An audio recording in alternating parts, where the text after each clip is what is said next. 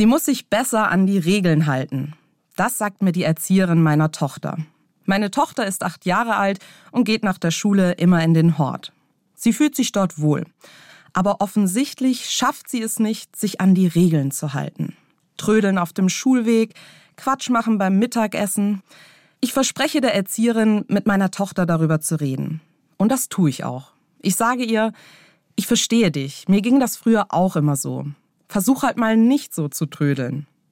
Meine Tochter gibt sich damit nicht zufrieden. Warum? Warum soll ich mich an all die doofen Regeln halten? Regeln sind halt Regeln.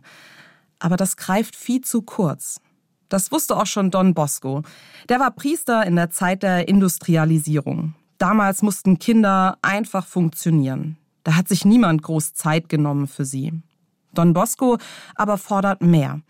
Er will, dass Kinder Regeln nicht nur befolgen, sondern sie auch verstehen.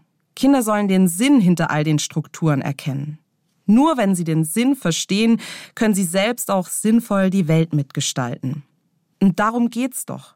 Dass Gott uns diese Welt überlassen hat, damit nicht nur die alten, erwachsenen Leute die Verantwortung dafür übernehmen, sondern auch die Kinder und Jugendlichen.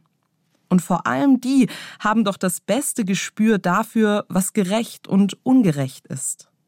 Aber dabei brauchen sie eben noch Unterstützung, all das zu verstehen, was in dieser Welt so passiert. Meine Tochter und ich denken zusammen nach, warum es die ganzen Regeln in ihrem Hort gibt.